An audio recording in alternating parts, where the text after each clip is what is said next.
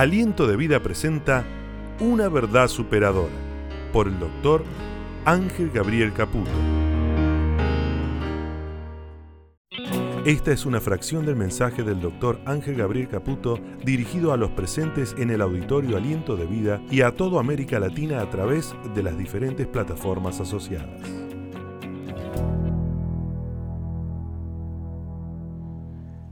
Cada vez que me toca ministrar la palabra, siento el peso de gloria que todos tienen que sentir y percibir al momento de ministrar la palabra. Sé que hay movimientos espirituales que muchas veces juegan a favor, en contra, y uno tiene que estar acostumbrado. Por eso ayer cuando lo veía a Santiago pararse, y yo sé cuando un hombre se para y cuando una mujer se para y sabe lo que va a hacer. Cuando un hombre se para a ministrar la adoración y te das cuenta que sabe lo que va a hacer, tiene peso propio.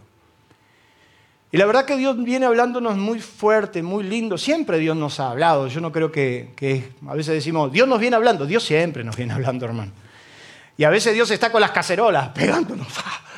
Y la verdad que para los tiempos que corremos necesitamos que Dios nos hable tan claro, tan fuerte, tan sencillo, pero tan profundo, que así deseo que Dios pueda hablar. Y aunque después de una hora de clase bíblica me toca otro desafío más, con la ayuda de Dios sé que Dios nos va a hablar.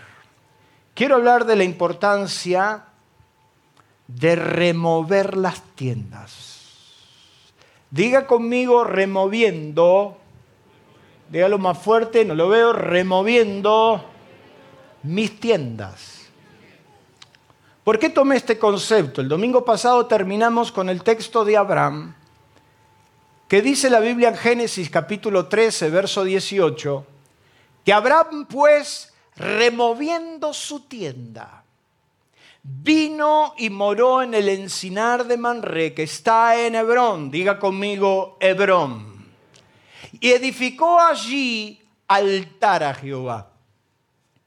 Terminamos el domingo pasado hablando acerca de toda la experiencia que Abraham vivió y definitivamente Abraham tuvo que dar vuelta a la página de su historia. Se dio cuenta que era momento de dar vuelta a la página de su vida y empezar de nuevo. Se dio cuenta que muchos altos y bajos lo llevaron a vivir verdaderas experiencias no deseadas por él. Y vimos el domingo pasado, si usted no tuvo el domingo pasado, busque la predica en YouTube, está. Vimos el domingo pasado que a ese Abraham Dios le pidió cuatro cosas. En ese estado, en una situación de frustración, en una situación que no sabía cómo seguir adelante, en una situación de dolor, Dios le dijo que en primer lugar levante su mirada, ¿se acuerda? Dios le dijo, levanta la mirada, porque a veces esa intención, esa situación nos lleva a bajar la mirada.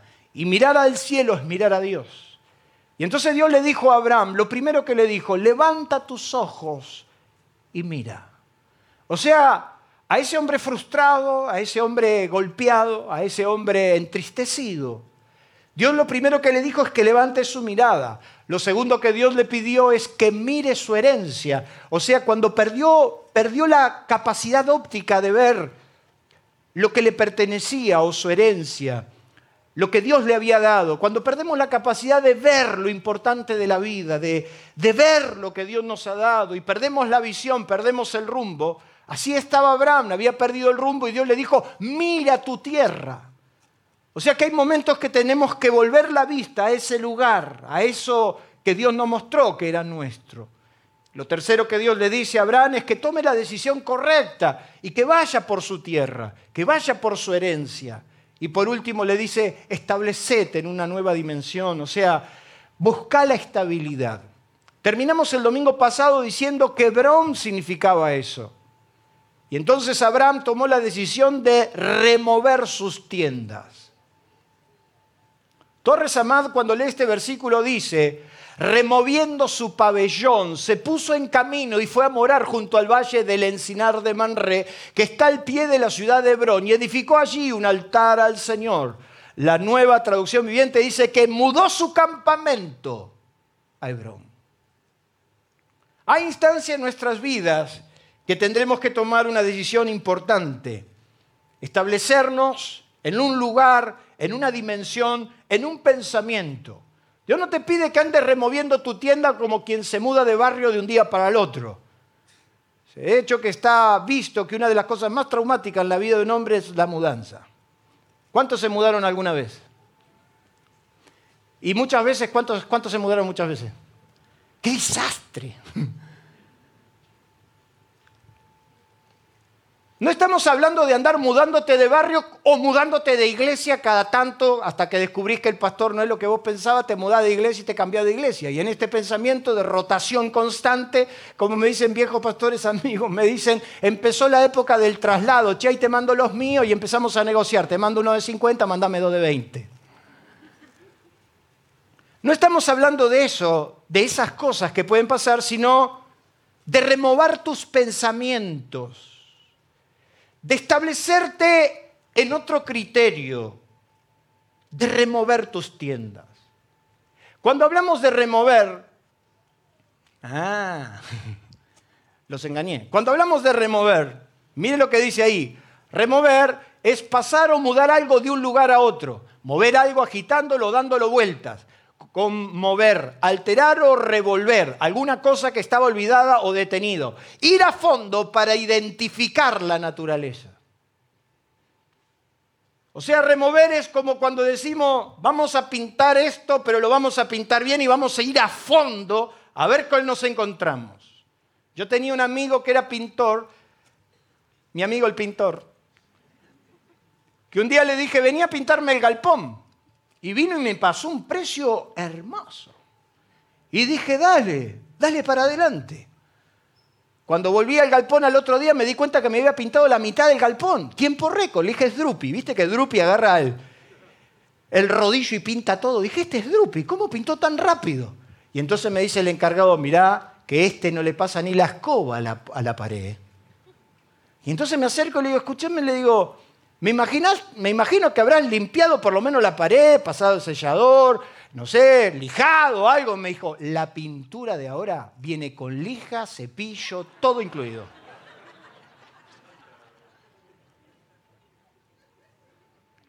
Remover es ir a fondo. Es dar vuelta a todo.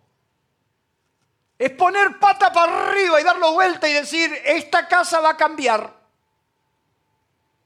mi vida va a ser otra, ya no quiero más esta vida. Yo un día le dije a Dios, me cansé de vivir frustrado. Y Dios me dijo, y yo me cansé de tu frustración. Es tiempo de que cambies de actitud y que vayas a vivir algo distinto, algo diferente. Remover es eso, es mover algo, agitándolo, dándolo vueltas. Es como cuando a la mujer se le da la gana de cambiar los muebles de lugar. Yo no sé si usted tiene ese, tema. Usted está acostumbrado a tener todas las cosas en su lugar y de golpe viene, mi suegra es así. Yo ya, yo ya tenía identificado el sillón donde venía a dormir porque trabajaba 12, 14 horas por día, me tomaba el colectivo, dos colectivos para la empresa, dos colectivos para venir. Era tan triste nuestra vida, mi amor. Que entonces era volver después de todo un día de trabajo y otra vez subirme al bondi para ir a ver a la Santa Cecilia Isabel. Y cuando ya llegaba a la casa ya estaba detonado. Entonces yo tenía mi silloncito donde me sentaba y ahí dormía hasta que alguien me despertaba y me decía, es hora de que vuelvas a tu casa. No, si tuve un noviazgo bárbaro. Pero de repente yo llegaba y mi suegra me cambiaba el sillón, me lo ponía en la cocina, ya no era lo mismo. Ahí me iban a ver roncar. Pero viste que a veces hay gente que te cambia todo en la casa y te mueve porque le gusta el cambio. Y hay momentos que cuando nosotros venimos a Dios, Dios nos cambia todo.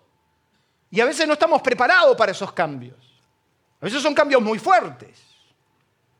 Abraham tuvo que cambiar, tuvo que remover un pensamiento, una actitud. Se tuvo que ir a Hebrón. Y Hebrón, como le dije el domingo pasado, significa unión, liga, es la puerta y el comienzo de la tierra prometida. Representa el lugar donde haces una alianza indestructible con Dios para vivir y desarrollarte en plenitud. Es vivir un pacto de amor incondicional que dice ahí, para toda... Me impactó descubrir que Hebrón era la puerta a tierra prometida. Quebrón era el lugar donde se comenzaba a vivir distinto. Diga conmigo, donde se comienza a vivir distinto.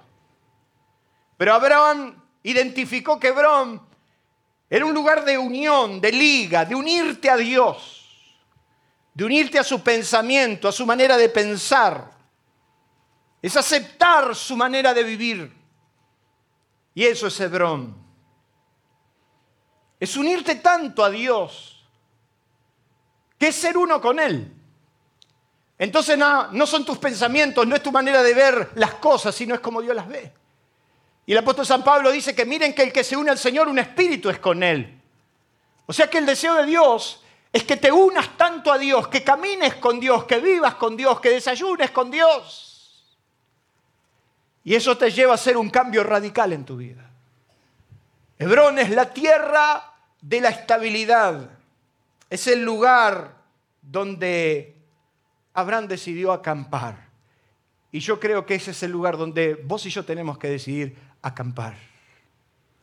Nada de esto se puede lograr si no estás dispuesto a cambiar tus pensamientos, ya que ellos marcan tu comportamiento, sos lo que pensás. Cuando yo miro tu vida, cuando vos mirás la mía, cuando yo miro tu manera de actuar, tu manera de moverte, tu manera de hablar, tu manera de vestir, me está hablando de tu pensamiento. Usted es lo que piensa que es. Y su vida me habla de su pensamiento. Cuando usted va a una casa, no me estoy refiriendo a hacerla mejor o peor, sino que usted ve ahí plasmado el pensamiento del dueño. Cuando usted se sube al auto, por ejemplo, no importa si es un Volkswagen Gol o si es un Mercedes-Benz. Usted se sube a un auto y encuentra latitas de cerveza tiradas, vasitos de, café de las últimas dos o tres semanas de antigüedad, todo pata para arriba, todo desordenado. Y hay gente que me dice, perdone pastor, justo esta semana no lo pude limpiar. ¿Qué semana? Hace meses que no lo limpia. Tus pensamientos marcan ese comportamiento porque sos lo que pensás. Para remover las tiendas vas a tener que entender que tu vida está asignada por tu pensamiento y lo dice Proverbios, Proverbios capítulo 23, verso, verso 7 dice que tal es el pensamiento del hombre, tal es él. Tal es el pensamiento de los líderes de esta iglesia, tal es la iglesia. Hace unos cuantos años atrás un pastor amigo que tenía una iglesia de esas que yo le decía a mi señora cuando iba a predicar, en aquel tiempo que iba predicando por las iglesias, yo decía, ponete chatitas porque hoy bailamos. Era tremendo, hermano. Estos se paraban en la plataforma y decían, buenos días, hermanos. Te revoleaban los bancos del fondo, era un show. Arrancandonga. Y bailábamos y saltábamos y decíamos al de al lado, al de arriba, al de abajo y al de abajo de la plataforma. Y era una fiesta. Lo invité a que venga a predicar acá.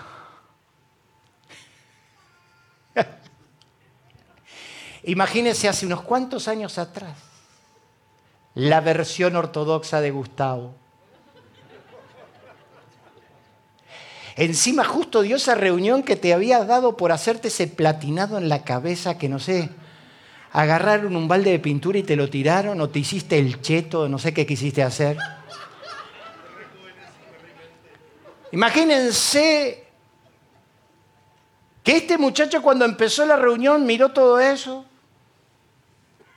no daba ni para arrancar y como a la mitad de la adoración me dijo, y sí, la iglesia es como es su pastor. Tal es el pensamiento del hombre, tal es él. Por eso te digo que tus pensamientos marcan tu comportamiento, tu manera de actuar, tu manera de vivir, tu manera de razonar, tu manera de hacer las cosas. ¿Qué era más difícil para Dios? ¿Cambiar la mentalidad de esclavo que tenía Israel o meterlos en la nueva tierra? Dios podría haber hecho así y meterlos en la nueva tierra, pero el problema que tenía Dios era un problema de mentalidad. Y el gran problema que tenemos en Argentina, el gran problema que tenemos en Buenos Aires, el gran problema que tenemos como iglesia de Cristo es un problema de mentalidad. Porque cuando usted entra dentro de una iglesia ya ve los pensamientos de los que la congregan. Y lo que Dios más le cuesta es cambiar tu manera de pensar porque nos fascina, nos encanta revolcarnos en el fango de la mediocridad y por más que Dios nos haya llamado a un nivel de superación, de excelencia, de, levantarte y de salir adelante, seguís plasmado en tu manera de pensar, en tu manera de actuar. Israel salió y durante 40 años estuvo en el desierto con una mentalidad de esclavos, por más que Dios le dio la tierra, ellos seguían pensando como esclavos.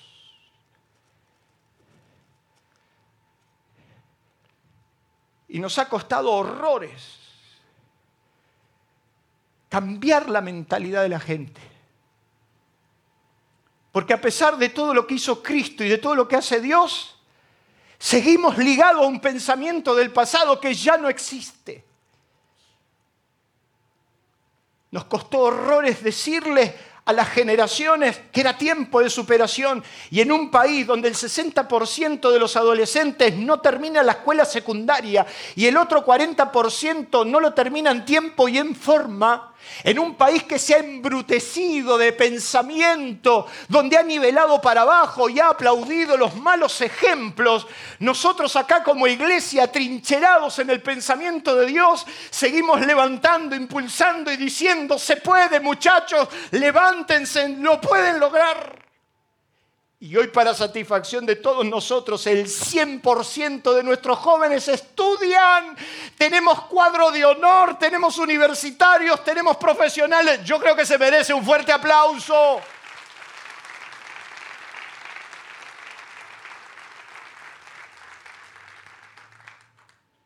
Tu mente, como la más perfecta de las computadoras, asimila cientos y miles de datos por segundo.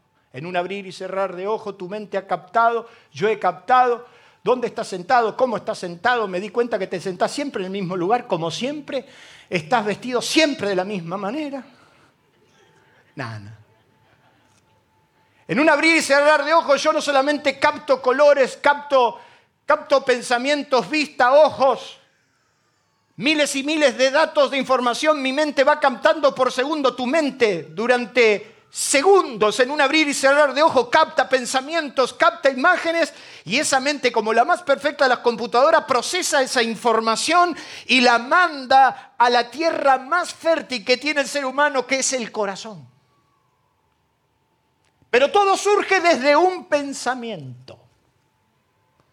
Un pensamiento aceptado es una semilla del corazón. Diga conmigo, un pensamiento aceptado dígalo, convénzame, un pensamiento aceptado es semilla del corazón. Sea bueno o sea malo. Entonces usted asimila dato, información, la procesa y cuando la acepta la manda al corazón y en el corazón todo produce. El corazón es la buena tierra, es el chivilcoy de Buenos Aires. Ahí tiras al ensandía, mandioca, lo que quieras porque es la buena tierra. Entonces todo pensamiento que se acepta se mete adentro de tu corazón y ahí germina. Y Jesús dijo que los malos pensamientos salen de dónde? De tu tierra fértil. Ahí salen los homicidios. O sea, esa gana de asesinar a alguien, ¿de dónde sale? Es porque un día lo pensaste. Sí. Vos pensaste matar a tu suegra. Sí. Un día arriba de ese auto te empezaste a enredar eso. ¿Vio, cómo empiezan los pensamientos? Y de repente te empezaste a enredar en una marea de pensamientos, de malos pensamientos, y lo fuiste aceptando y lo fuiste atesorando, y se fue el corazón y se metió adentro de la tierra fértil. Y entonces todo lo que cae en el corazón, dijo Jesús, lo que contamina al hombre no es lo que entra, dijo Jesús, sino lo que sale del corazón, porque ahí salen los homicidios, los, los hurtos, los falsos testimonios. ¿Usted no conoce gente que anda hablando mal de la gente? Vamos, si tu barrio conocido como el barrio de los chumas más grande. Dale fe de si ahí donde te mudaste son todos chumas.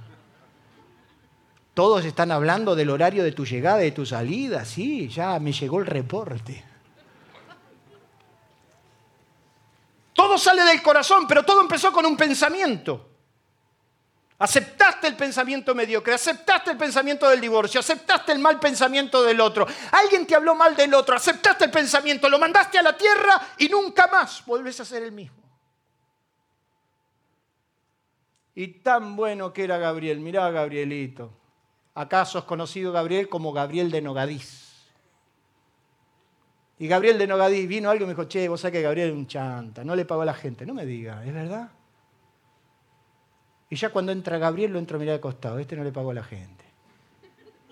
Nunca le fui a preguntar, che, Gabriel, ¿de verdad que no le pagas a la gente? Pero un pensamiento aceptado es una semilla que va al corazón. Y esa semilla empieza a prosperar. Esta me está engañando. Mira cómo se pintó. Mira cómo se arregló. Y es un pensamiento. Y tal es el pensamiento del hombre, tal es él. Y hay que ver este pastor ahora qué le pasó. Para mí que esto que estuvo hablando en la clase bíblica tuvo que ver con un delirio místico que él tiene de los ángeles. Mira lo que dijo, mira lo que dijo.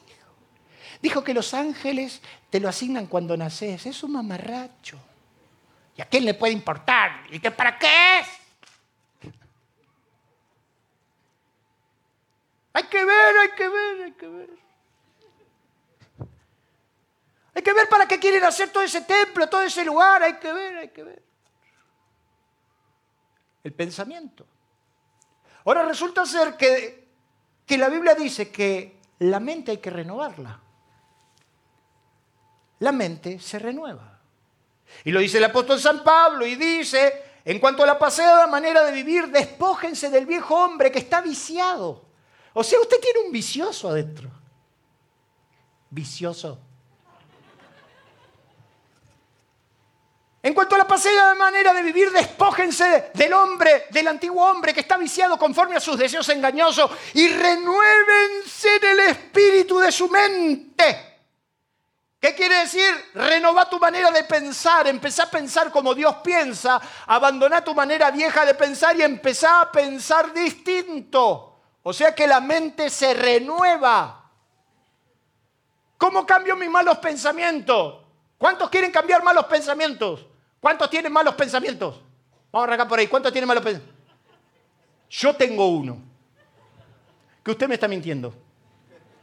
¿Cuántos tienen malos pensamientos? Levanten la mano. ¿Cuántos los quieren cambiar? Yo te voy a dar la fórmula. ¿Querés cambiar tus malos pensamientos? Cámbialos por buenos. Si hay algo honesto, si hay algo de buen nombre, si hay virtud alguno en esto, pensad. Entonces vos te tenés que proponer solamente aceptar buenos pensamientos. Entonces cuando alguien te viene a hablar mal del otro, cuando alguien te viene a decir algo malo de tu país, de tu negocio, de tu emprendimiento, cuando alguien te viene a poner esa semilla, cuidado. Porque vienen para abortar tu fe. Y entonces pensamiento que se acepta es semilla que va al corazón, bueno o malo. Sí, es verdad. El pastor dijo que el dólar va a reventar. Lo que no sabe si es a 200 o a 500.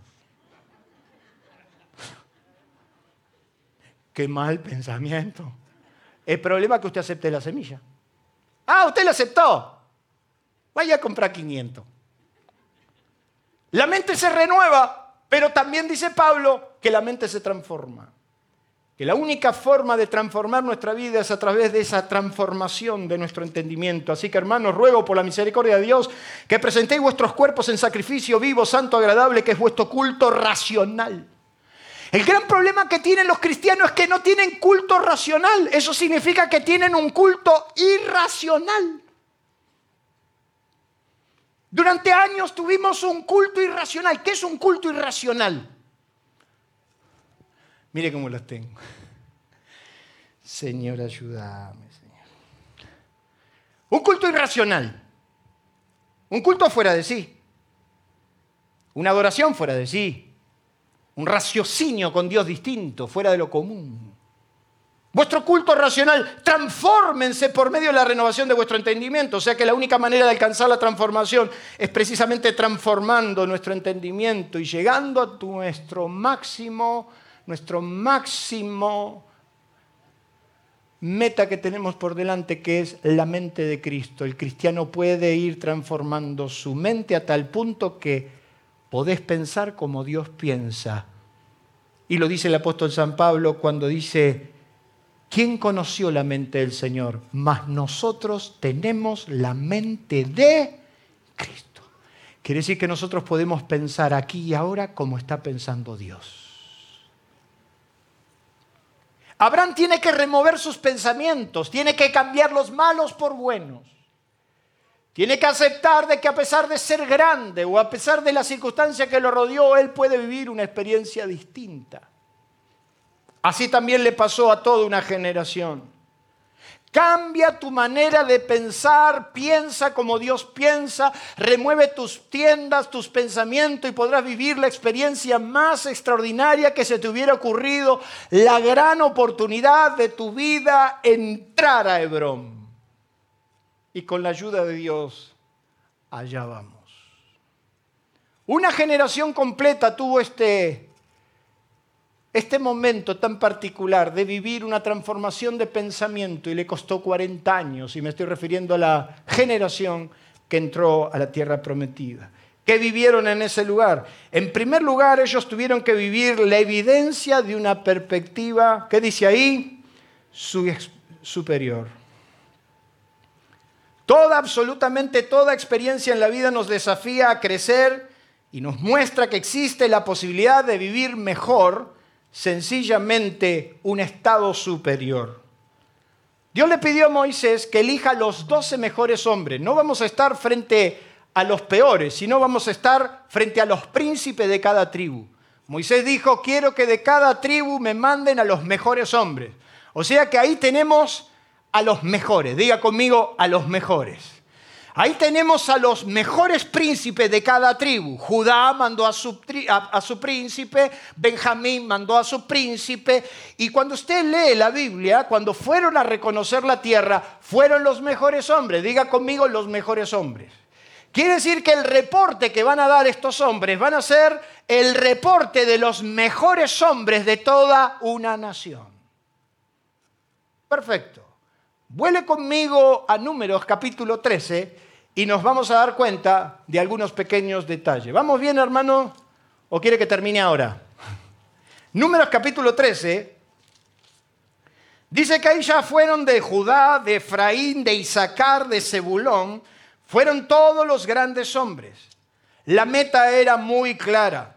Verso 17 del capítulo 13. Los envió pues Moisés a reconocer la tierra de Canaán, diciendo, subid de aquí al Negev y subid al monte, observar la tierra como es, el pueblo que habita, si es fuerte, débil, poco, numeroso, cómo es la tierra habitada, si es buena, mala, cómo son las ciudades. Mire, mire, todo lo que le dice, cómo son las tierras, si son fértiles, le dice de todo. Moisés le manda una tarea y le dice, muchachos, vayan a ver la tierra que Dios nos dio. ¿Estamos de acuerdo? Vayan a ver. Ahora estos muchachos fueron y vieron algo que jamás se imaginaron. Vieron la perspectiva, la evidencia de una vida que ellos no tenían. Es como me dijo un joven que fue a Japón y me dijo, es increíble. Los inodoros en Japón se manejan a control remoto. Y venía asombrado. Y venía diciéndome, no puede ser que estos tipos piensen en eso. ¿A usted nunca le pasó que de repente se dio cuenta de que hay una vida mejor? De repente acostumbrado a ir a ese pueblito, Miguel, de cómo es, cómo se llama? Santa, Santa Teresita. Santa Teresita. Ahí el mar se va comiendo las casas. Horrible. Horrible. Pero de repente estás en la reposera de Mar de Ajó. Hay una vida mejor. Y ya sabés que a las cuatro y media pasa, ¿cómo se llama el que vende las medialunas? No sé si hace 100 años que vende la misma medialuna. ¿Cómo se llama? Marcelo.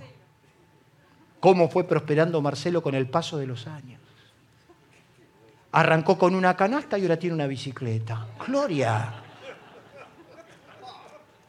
Hay una mujer que tiene un local a tres cuadras de mi casa que vende las mejores bolas de fraile y churros de la costa. Ah, mar de ajo. Hay una vida mejor, solo que es más cara. Y entonces esa mujer abre dos meses al año su venta de churro y bolillo. Son las mejores. Y ahí cuando vamos con mis hermanos, vamos con José, a veces vamos para Navidad. Y entonces vemos a la señora y al señor en la vereda tomando mate.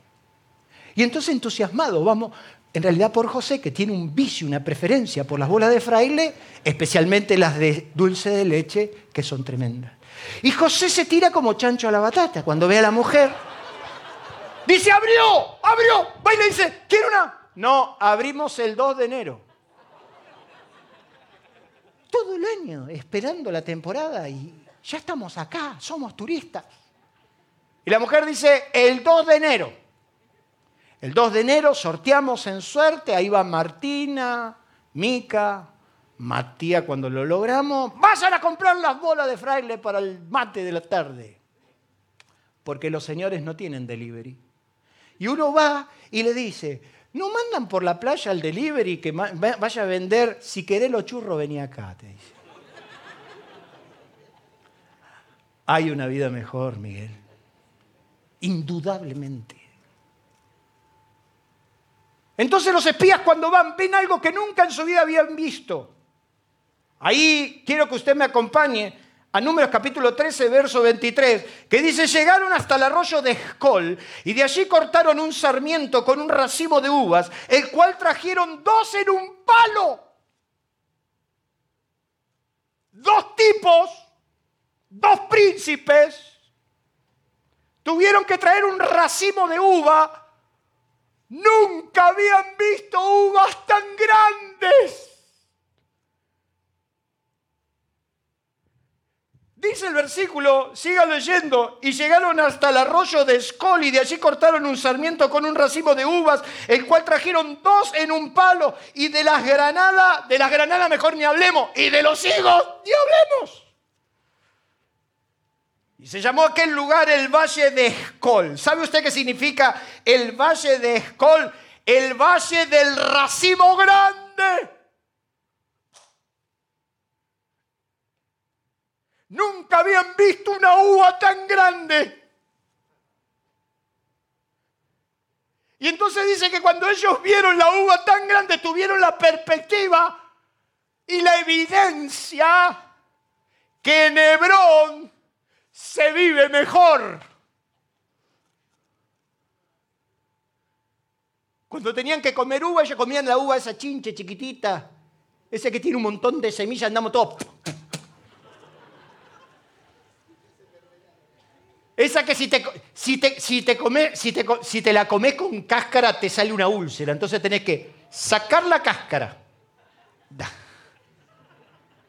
Y entonces ahí lo ves, que haces la montaña en el plato de las cáscaras. escupir las cosas. Cuando se te manda algo adentro, decir, ¡qué larga! La nueva traducción dice que cuando llegaron al valle del arroyo Escol cortaron un sarmiento que tenía un solo racimo de uva y entre dos llevaron, mira la, mira la uva que hay en Hebrón, mira, con un racimo de esto hacemos vino, hacemos de todo. Ellos en Hebrón se dieron cuenta que se podía vivir mejor de lo que estaban viviendo. Y en Hebrón te das cuenta que estás llevando una muy mala vida, que estás llevando un muy mal matrimonio. En Hebrón te das cuenta que no necesitas otra mujer para ser feliz, porque la tuya es la más hermosa de todas.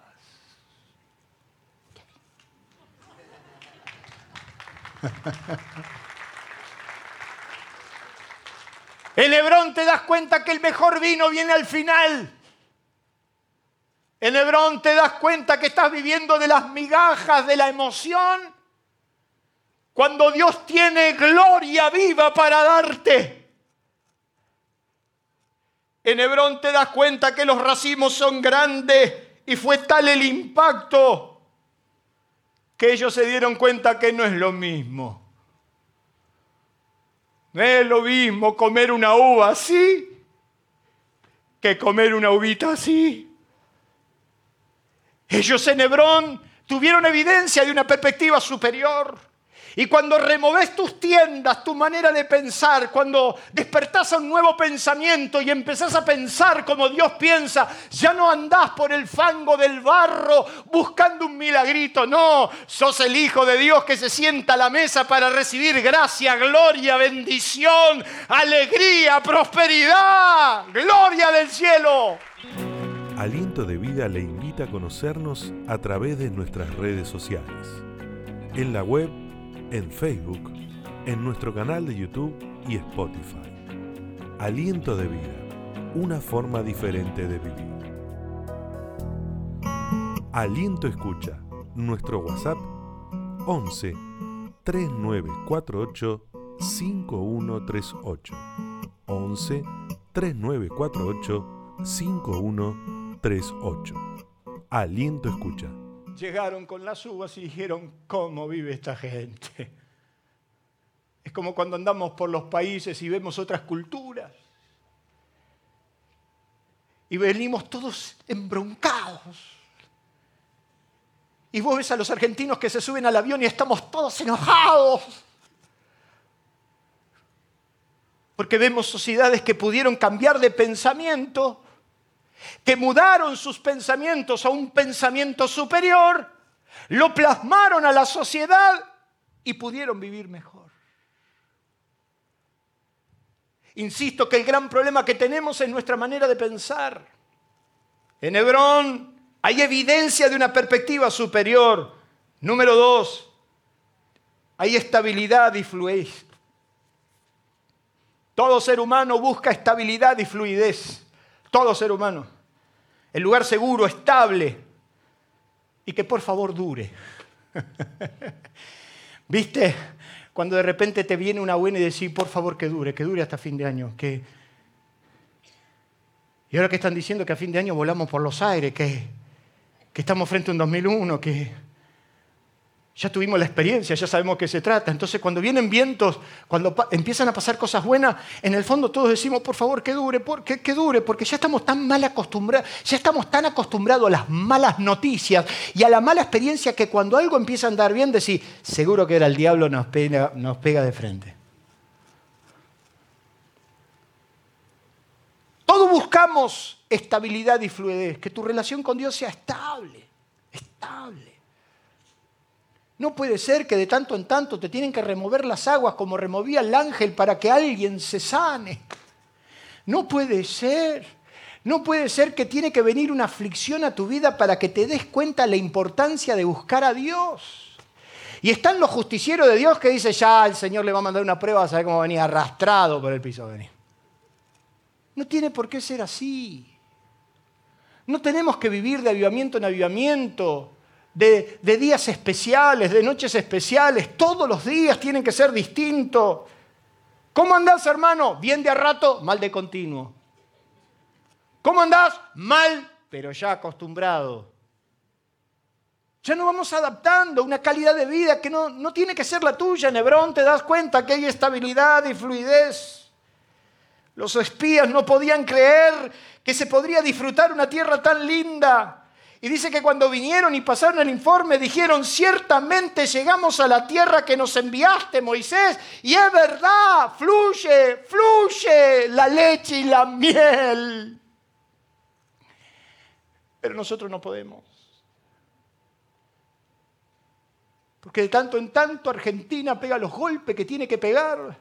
Y de tanto en tanto nuestras vidas van en el sube y baja y de repente encuentro cristianos que me dicen, estoy viviendo un tiempo de búsqueda, pastor.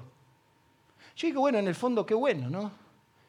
Pero tenemos que vivir un tiempo de búsqueda cada 10 años o nuestra búsqueda tiene que ser todos los días. Me parece que no lo entendieron. estoy en un momento donde Dios me está tratando. Dios siempre nos está tratando. Qué bueno que es para Dios encontrarte todos los días en tu lugar de oración. Qué bueno que Dios sabe tu horario de oración. Hay algunos cristianos que Dios ya ni sabe cuando oran. Y hasta hemos reemplazado, y me voy a meter en problemas, hasta hemos reemplazado nuestro trato personal con Dios porque lo hemos llenado solamente de alabanza y de adoración, y no estoy en contra de eso, pero hay muchas de esas cosas que lo único que mueven son tus emociones, y que son buenas. Pero tu tiempo con Dios, tu tiempo de oración, tu tiempo de abrir la Biblia es distinta. Qué bueno que Dios te vea todas las mañanas con la Biblia abierta. Todas las mañanas yo me levantaba en mi casa y veía la Biblia de mi papá abierta. Yo sabía que el viejo a las 5 de la mañana estaba leyendo la Biblia. Ciertamente hay, hay, leche, hay miel. Ciertamente ahí no comeremos el pan con escasez. No nos va a faltar nada, ciertamente. Pero Hebrón, Hebrón es inalcanzable, Ángel. Y yo me atrevo a pensar que podemos vivir estables y fluidos de la mano de Dios. ¿Cuántos dicen amén?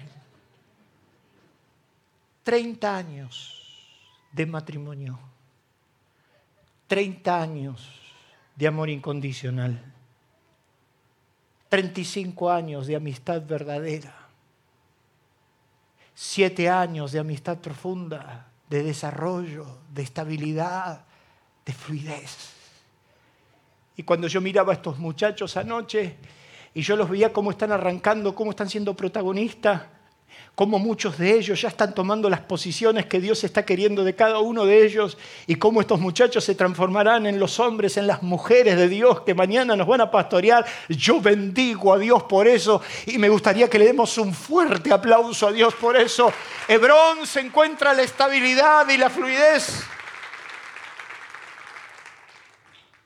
En Hebrón te das cuenta que los gigantes existen. Sí, hermanos. En mi oficina decimos, si fuera fácil, lo haría cualquiera. Ese pensamiento de que todo es fácil, que nos va a caer una unción de prosperidad. Mira, querido hermano, yo mucho tiempo creí eso, yo pensaba que Dios iba a hacer cosas milagrosas, las hizo, las hizo. Dios me ha puesto en lugares de privilegio que no todos han alcanzado, pero tuve que trabajar muy duro para eso. Ese pensamiento, muchachos, de que la vida te cae todo del cielo, ese pensamiento de que las cosas vienen por arte de magia, ese pensamiento de que todo es ya ahora, ahora, ahora, flaco. Si no pasó nada en dos años, yo a esta iglesia me voy. Si son dos años, tres años, ¿cuánto tiempo voy a estar esperando?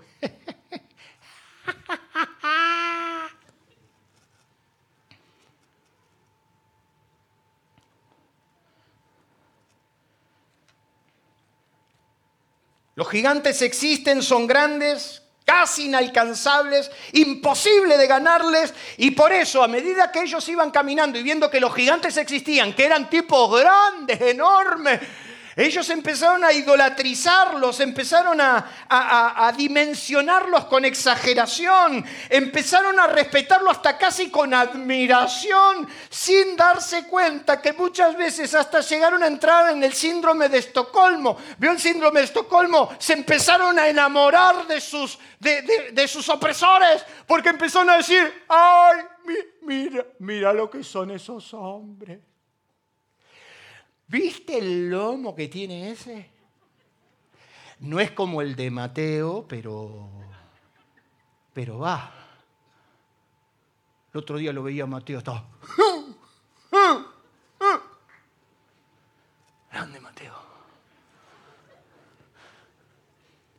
Ellos empezaron a ver los gigantes que eran enormes y los empezaron a amar y a tal punto que yo quiero que usted me acompañe en el capítulo 3, en el versículo 28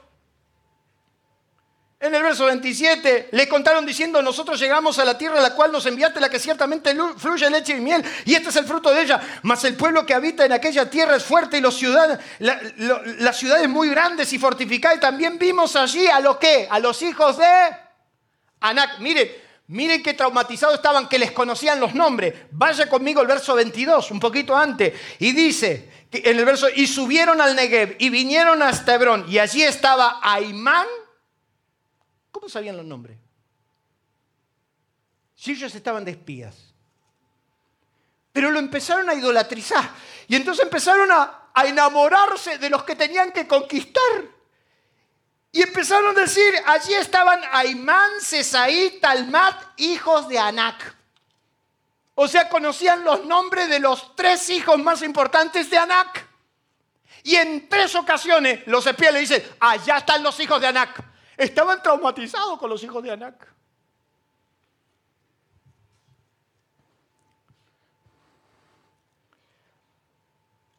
El pueblo que habita en aquella tierra es grande, fuerte, nosotros no podemos. Soñaban con esos muchachos. Exageraban la nota. Yo estoy cansado que me exageres tus problemas. Ya no podemos exagerar tanto los problemas. No exageres tanto tus problemas. Quiero que me exageres a Dios que puede resolver tus problemas. ¿Por qué no exageramos a Dios que es más grande que todos tus problemas? ¿Por qué hablar tanto del mal de Argentina? No nos ponemos a hablar del Dios que está por encima de Argentina. Sí, los gigantes existen, están en Hebrón, nadie te la va a hacer fácil. Pero Dios está con vos y te lo va a dar. En Hebrón los gigantes existen y te encontrás con las 2M. Las 2M es la estrategia más sutil, más perversa que el diablo nos tiende a todos los cristianos y que caemos en ella. Es la mentira y el miedo. Es cuando empezás a creer la mentira, la mentira del diablo se transforma en tu propia mentira. Y entonces te empezás a creer tus propias mentiras. ¿Qué es creer tus propias mentiras? ¿Están allá los hijos de Aná? Ah, nosotros no podemos y nosotros somos como langosta. Y así le parecíamos a ellos. ¿Usted lo leyó? No solamente pensaban de sí mismos que eran langostas, sino que pensaban que los demás los miraban con ojos de langosta. Es cuando te paras frente a tus enemigos ya entregado y diciendo, este me va a destruir. Mira cómo me mira, mira cómo nos miran. Cuando empezás a creer las mentiras del diablo, ¿sabe usted cuáles son las tres grandes mentiras del diablo? No podés, no tenés, no sabés. No podés hacerlo. En este país no vas a poder nunca. Este país no lo puedes hacer. En esta iglesia no podés. No tenés tampoco cómo hacerla. No tenés y tampoco sabés. Y yo le digo al diablo cuando me dice todas esas mentiras, que son sus mentiras, porque sí tenemos, sí podemos, sí sabemos, porque todo lo podemos en Cristo que nos da la fuerza. Sí tenemos, porque el Dios de paz suplirá mis necesidades. Y sí sabemos, porque tenemos la mente de Cristo. Pero cuando le creen las mentiras, le das lugar al miedo.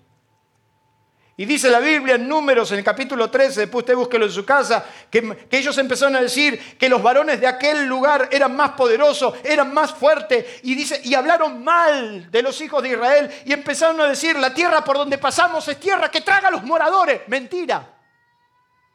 Mentira. ¿No vieron eso? ¿Vieron los racimos grandes? ¿No vieron eso? ¿Qué dijeron? La tierra por donde pasamos, tierra que traga a los moradores. Mentira.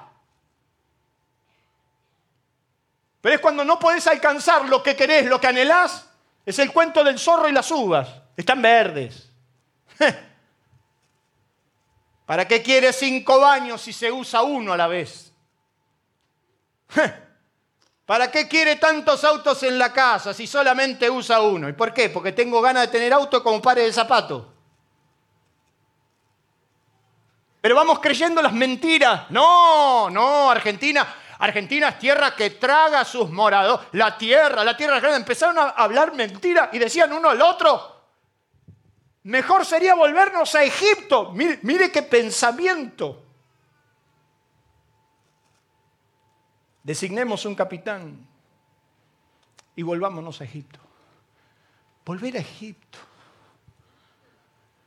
Volver a Egipto. 400 años lo apalieron como perros.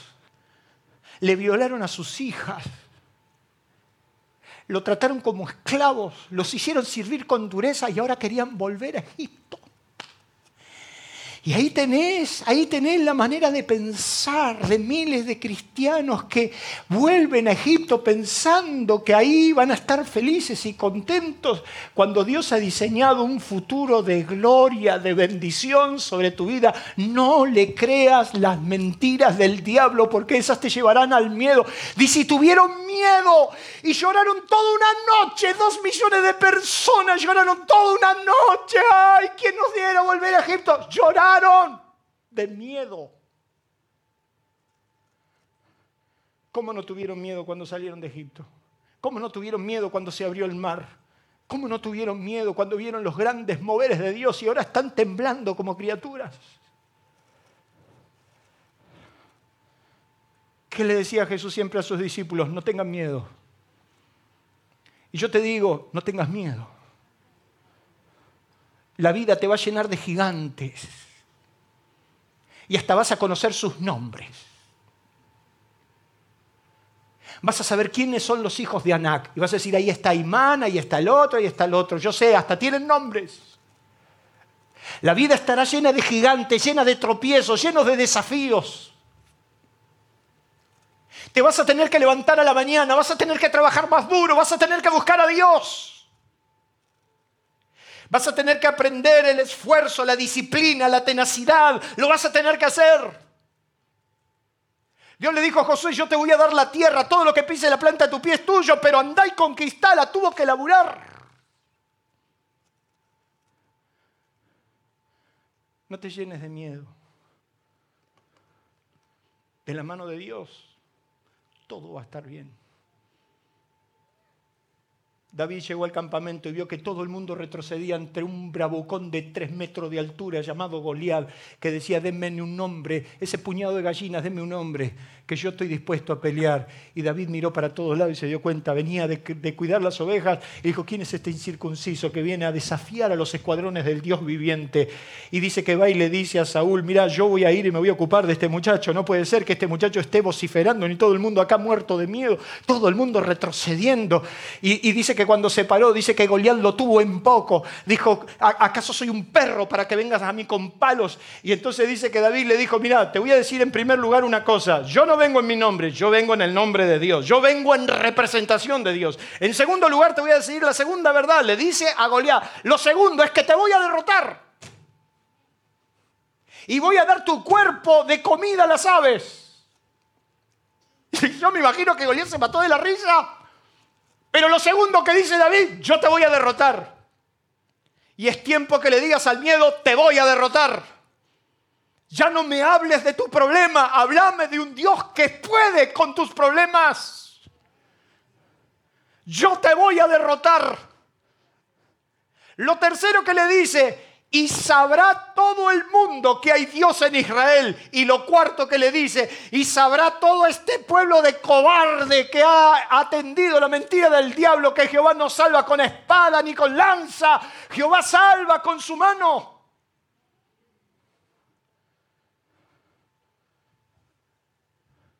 En Hebrón estarán las M. Cada mañana que te levantes estará la mentira del diablo. El domingo pasado y este domingo prendí el teléfono, estaba en mi oficina desde el sábado trabajando muy temprano y mi teléfono de golpe empiezo, empiezo a ver que se ilumina, se ilumina. Nunca cometo el error. Siempre cuando estoy estudiando doy vuelta al teléfono para no darme cuenta de las llamadas que me entran, porque a veces el teléfono me entran demasiadas llamadas. No quiero nada que me distraiga. Pero el domingo pasado dejé el teléfono boca arriba y empiezo a ver que el teléfono parecía un arbolito de Navidad. ¡Pum, pum, pum, pum, pum! No le quiero exagerar, pero en 10 o 12 mensajes así. ¿A, cuánto le pasó alguna vez como la publicidad de, de Hall? ¿Viste ¿Te acordás de la publicidad de Hall? La que venían los pingüinitos y... Y era así, ¿eh? Un cachetazo uno tras el otro. Pum, pum, pum. Y yo estaba así como el boxeador que va... Y ya a lo último, en el último golpe digo, ya está, pido un reemplazo para la clase bíblica, para el mensaje, no estoy para predicar. Y de golpe dije, no, no voy a creer una sola mentira más del infierno. Yo estoy parado en la verdad de Dios y en la verdad de Dios yo aspiro a los racimos grandes. Denle un fuerte aplauso. Termino.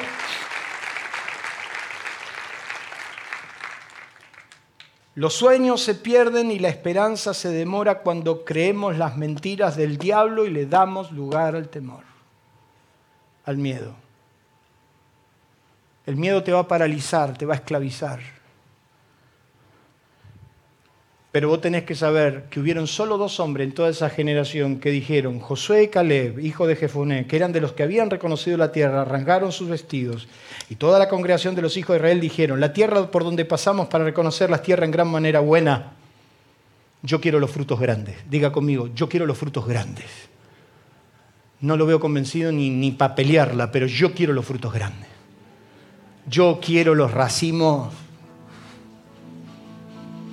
Eso es lo que creí cuando estaba enterrado en las deudas. Y eso entendí cuando un médico me decía que me tenían que hacer un trasplante de córnea porque mis ojos se apagaban.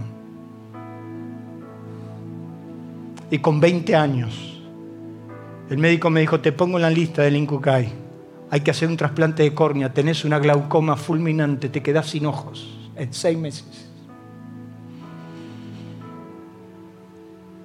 Esa noche dije, yo quiero ver a mis hijos crecer. Yo quiero ver a mis nietos. Yo quiero seguir leyendo y predicando la Biblia. Yo quiero los frutos grandes. Y agarré toda la medicación y fui al tacho de basura y la tiré y dije, en el nombre de Jesús estoy sano. Perdí a mis ojos con 20 años. Y entonces supe, supe que Dios me regaló dos hermosos ojos que siguen cautivando a mi esposa. Y que veo bien.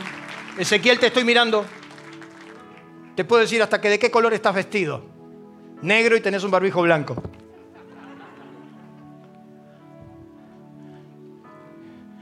¿Cuántas veces el diablo nos dijo que no lo íbamos a lograr? ¿Cuántas veces el diablo te dijo, los gigantes son muy grandes y hasta conoces sus nombres? Sonadril 1 era lo que yo me tenía que poner todas las noches para quedar ciego, con la pupila dilatada conocía sus nombres, glaucoma se llamaba. Y en el nombre de Jesús lo derribé para la gloria de Dios. Yo quiero los frutos grandes. Termino. Esos dos muchachos dijeron, si el Señor quiere, nos entregará la tierra, tierra que fluye leche y miel. El amparo de esa gente se ha apartado y nosotros los comeremos como pan. Y entonces solo dos de 600 mil. Escuche, dos de 600 mil. Si te saco la proporción es infinitamente inferior a lo que te imaginas. Dos de 600 mil. No se necesitan tantos. Se necesitan hombres convencidos. No necesitas tanta gente que te apoye, Gaby. Necesitas la familia.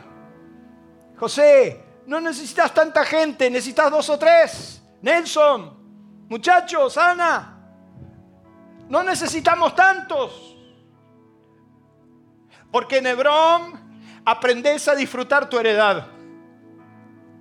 Josué y Caleb decidieron disfrutar su heredad. Yo ayer me fui llorando de este lugar, disfrutando los muchachos disfrutándolos, viendo ministrar. Me fui feliz porque aprendí a disfrutar Dice que cuando Dios dijo, ninguno de estos que me tentaron y menospreciaron la tierra va a entrar a la tierra, pero mi siervo Caleb y mi siervo Josué, por cuanto hubo en ellos otro espíritu, mire cómo dijo Dios, otro espíritu, otro pensamiento, otra manera de asimilar, de pensar. No, no estás en una iglesia convencional, no vengas a buscar más de lo mismo. Te invito gentilmente que si viniste a buscar más de lo mismo, las puertas están abiertas. No somos una iglesia más, no quiero ser una iglesia más, deberemos ser distintos, diferentes para la gloria de Dios.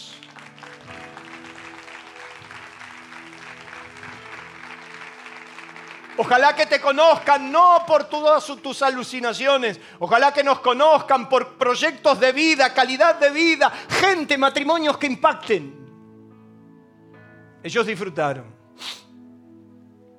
Dios dijo, por cuanto hubo en ellos otro espíritu. ¿Quieren ver el final? Me encantó, Santi, que tomaste una de las tantas frases que suelo decir. Siempre suelo decir que lo importante no es cómo se empieza, lo importante es cómo se termina. Hay muchos que empezaron muy bien y terminaron muy mal. Yo deseo terminar bien, no terminar mal. Y lo mejor siempre está para el final. El buen vino siempre está al final de la fiesta. ¡Aleluya! ¿Cuánto dice el amén? El buen vino. Los mejores años de tu matrimonio. El mejor compañerismo. El mejor amor. El más profundo sentimiento. La mejor sexualidad. La mejor comprensión estará al final del camino, no al principio. La mejor revelación estará al final. Y lo importante de un hombre no es cómo empiezan, sino cómo termina. ¿Usted quiere ver cómo terminaron estos dos? Vaya por favor y abre su Biblia, lo vamos a hacer rápido, en Josué capítulo 14. Abra su Biblia en Josué capítulo 14. Mire lo que va a decir en el versículo 6. Josué capítulo 14. Mire cómo va a terminar Caleb. Y los hijos de, de Judá vinieron a Josué, a Gilgal y a Caleb, hijo de Jefonés. Eneseo le dijo, a Josué. Tú sabes lo que Jehová dijo a Moisés, varón de Dios, en Cades Barnea, tocando a mí y a ti. Yo era edad de 40, de 40 años cuando Moisés, siervo de Jehová, me envió a Cades Barnea a reconocer la tierra y yo le traje noticias como lo sentía en mi corazón. ¿Qué sintió en su corazón? ¿Se puede? La tierra es buena, se puede. Y mis hermanos, los que habían subido conmigo, hicieron desfallecer el corazón del pueblo. Tenga cuidado con la gente que te llena de desánimo. Tenga cuidado con la gente que te habla mal. Pero yo cumplí, dice Caleb. Y Caleb dice, yo cumplí, yo seguí. Dame la tierra de Hebrón. Con 85 años Mire lo que dice entonces Moisés juró diciendo ciertamente la tierra que yo supiese será para ti, para tus hijos en herencia perpetua por cuanto cumpliste siguiendo a Jehová tu Dios. Ahora bien, Jehová me ha hecho vivir estos 45 años desde el tiempo que Jehová habló estas palabras a Moisés cuando Israel andaba por el desierto. Ahora aquí soy de edad de 85 años, todavía tengo tanta fuerza como al principio ¿Cuál es mi fuerza entonces? Tal es ahora. Dame pues ahora el monte el cual habló Jehová aquel día, porque tú oíste que aquel día los anaseos, mire cómo se acordaba de Anac, los anaseos. ¿Qué le fue a pedir Caleb? 45 años después, dame la tierra de los gigantes. Quiero la tierra de Anac. No se olvidó un solo momento de su vida de la tierra de los gigantes. 45 años soñó con los tres muchachos que eran los hijos de Anán. Mire el capítulo 15, verso 14. Dice, y Caleb echó de allí a los tres, ¿qué dice el verso 14 del capítulo 15? Echó a los tres hijos de Anac y conocía su nombre, a Cesaí, a Imán y a Talmai. ¿Cómo terminó Josué? Separa a Josué. No pidió un monte, no pidió la tierra. Estaba satisfecho con su generación. Se paró delante del pueblo y dijo, ¿qué piensan hacer ustedes?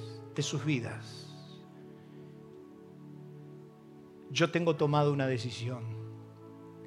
Yo y mi casa serviremos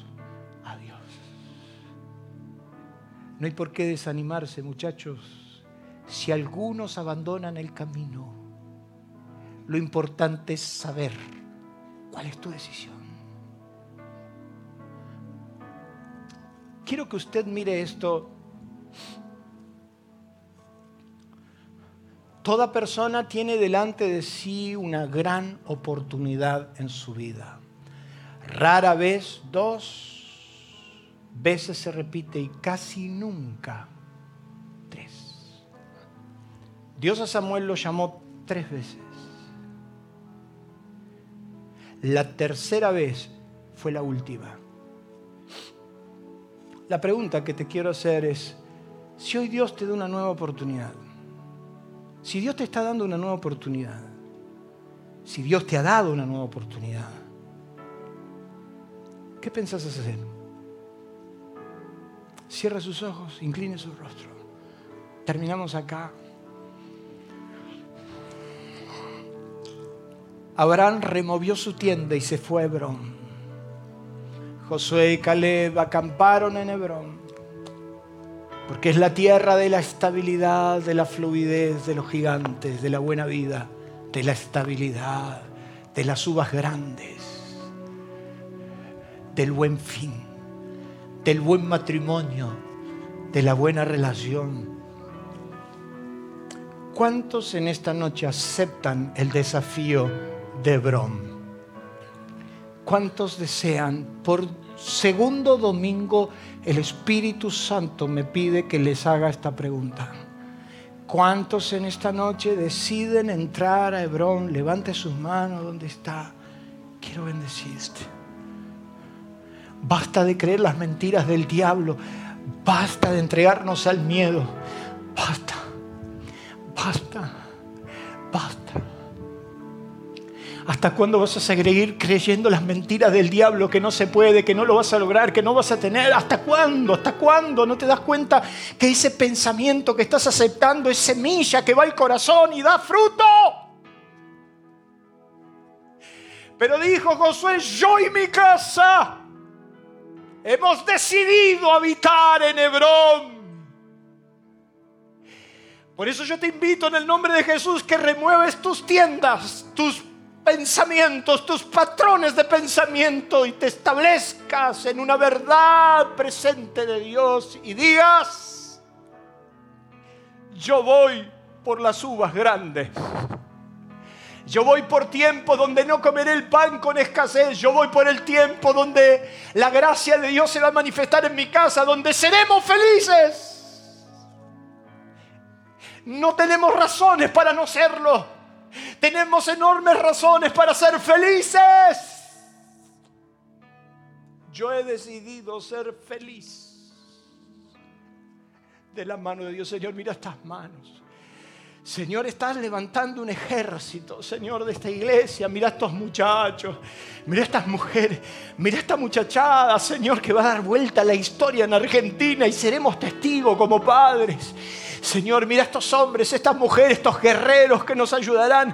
Mira estos pastores, estos siervos. Mira estas mujeres, estos ayudadores, estos empresarios, estos comerciantes que lo harán, que lo harán posible para ver que las uvas son grandes, que los racismos son grandes, que hay una vida mejor, llena de esperanza. Nos abrazamos a Hebrón y levantamos un altar de adoración en Hebrón Gracias Dios. Gracias Dios. Empieza a darle gracias a Dios por eso que Dios está haciendo en tu vida. No aceptes las mentiras del diablo. Basta de las migajas del diablo. Basta de las mentiras que te llenan de miedo. Basta ponerle un límite. Decir basta. Basta de todo esto. Quiero, merezco una vida mejor. Quiero vivir mejor. En el nombre precioso de Jesús, bendigo tu corazón para que esta semilla de fruto distinto.